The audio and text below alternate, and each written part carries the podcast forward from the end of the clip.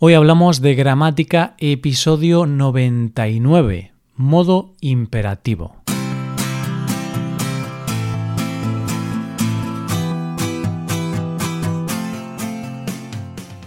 Bienvenido a Hoy Hablamos de Gramática, el podcast para aprender gramática del español cada semana. Ya lo sabes, publicamos nuestro podcast sobre gramática cada miércoles. Recuerda que en nuestra web puedes ver una hoja de trabajo con la transcripción de este audio y con ejercicios, con soluciones para practicar lo que vamos a ver hoy.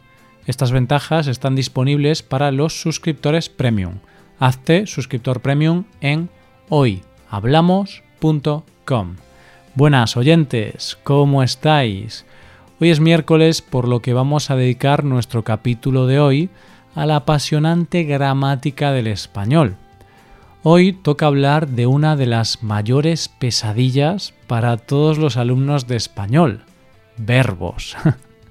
Vamos a dedicar este capítulo al modo imperativo.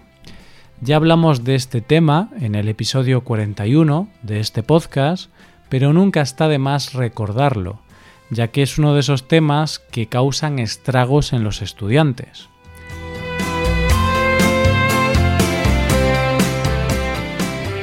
Lo primero que debemos saber es que el imperativo no es un tiempo verbal, es un modo.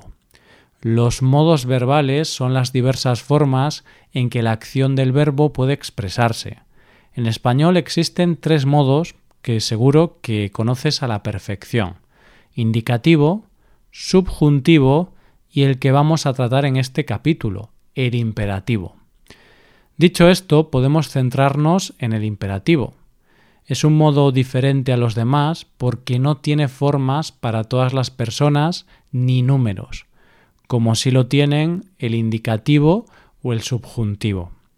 Lo podemos utilizar para dar órdenes, ven aquí ahora mismo, invitar, venid a cenar a mi casa mañana, dar instrucciones, gira a la izquierda e incorpórate al carril dar consejos. Haz deporte. Es muy bueno para la salud. El imperativo tiene sus formas específicas para la segunda persona singular y plural, tú y vosotros. Espera, no he terminado de maquillarme todavía. Esperad, quiero estar segura de que todo está en orden antes de salir.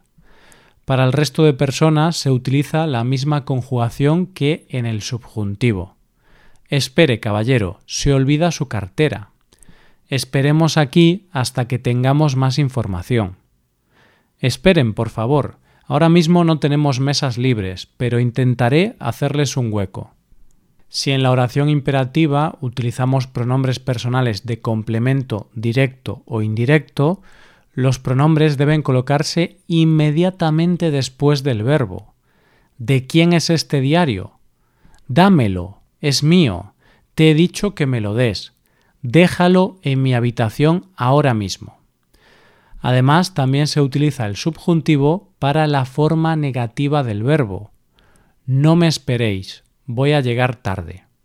María, no esperes, he perdido el autobús. Te veo directamente en el cine. Vamos a ver cuáles son las formas específicas del imperativo. Formas para la segunda persona singular. Tú.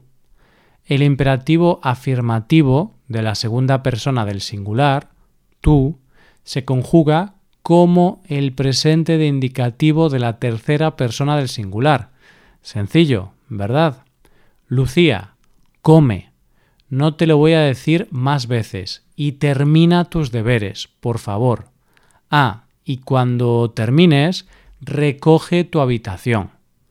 Además, existen algunos verbos que tienen un imperativo irregular. Son los siguientes. Decir, di, di la verdad. ¿Has terminado tus deberes? Hacer, haz. Haz lo que te he pedido y todo saldrá bien. Ir. Ve. Ve a visitar a tus abuelos ahora que puedes. Poner. Pon. Ponte la camiseta roja. La blanca está sucia. Salir. sal. Sal del baño ya, tengo que ducharme. Ser, sé, con tilde. Sé tú mismo, nunca pierdas tu esencia. Tener, ten. Ten el valor para decirme la verdad. Venir, ven. Ven mañana a verme. Estoy deseándolo. Formas para la segunda persona plural, vosotros. Para formar el imperativo afirmativo de la segunda persona del plural, vosotros, vosotras, debemos coger la forma del infinitivo del verbo y sustituir la R final por una D. Callad de una vez, parad de hacer ruido y dejad de molestar a vuestros compañeros. Los verbos reflexivos pierden la D. Levantaos de la cama de una vez. Son las dos de la tarde. A excepción de irse, que la mantiene. Idos. Igualmente, la RAE acepta el uso de iros, ya que esta es la forma que se utiliza en la lengua oral. Casi nadie en España dice idos, todo el mundo dice iros. Idos a dormir ya, iros a dormir ya. Como ya he dicho antes, el resto de personas se forman con el presente de subjuntivo, en todas las personas. Pregunten todo lo que deseen.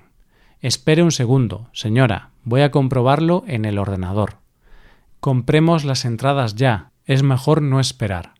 La forma negativa se forma con el presente subjuntivo en todas sus personas. Los pronombres, en este caso, se colocan antes del verbo.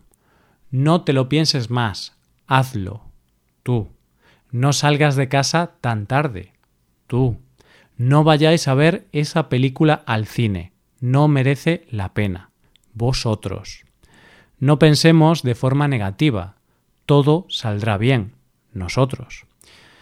Como has podido ver en los ejemplos, el imperativo en español no se considera demasiado directo o maleducado. Es una forma totalmente normal. También se utiliza con desconocidos.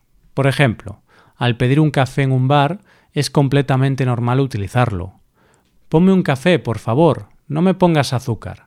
Ah, ponga a la niña un zumito de naranja, también. Cóbrame todo, gracias. Ya has visto que no es tan difícil como parece. Con un poco de práctica serás el rey del imperativo.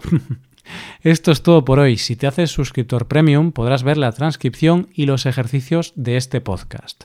Ese contenido te ayudará a mejorar tu conocimiento de la gramática española.